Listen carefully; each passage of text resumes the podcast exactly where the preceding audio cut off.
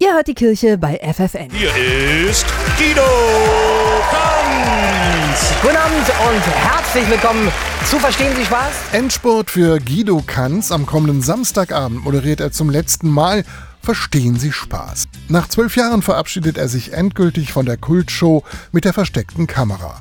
Gut gelaunt und immer einen Scherz auf den Lippen, so kennen wir Guido Kanz nicht nur bei Verstehen Sie Spaß, sondern vor allem auch als Redner im Kölner Karneval.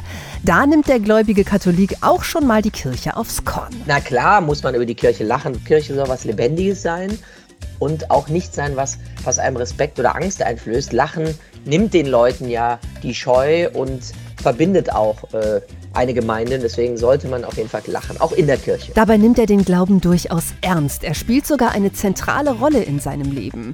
Denn wann immer er vor Publikum auftritt, hilft ihm neben seinem Bauchgefühl auch sein Gottvertrauen, sagt der Entertainer.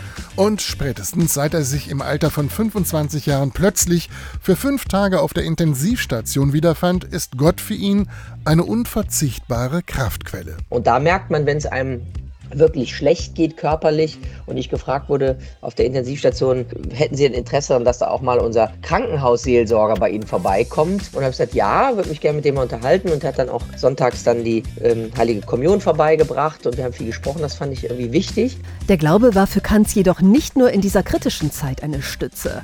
In allen Momenten des Aufbruchs, des Zweifels und der Unsicherheit war er immer mein Kompass, schreibt Kanz in seiner Autobiografie.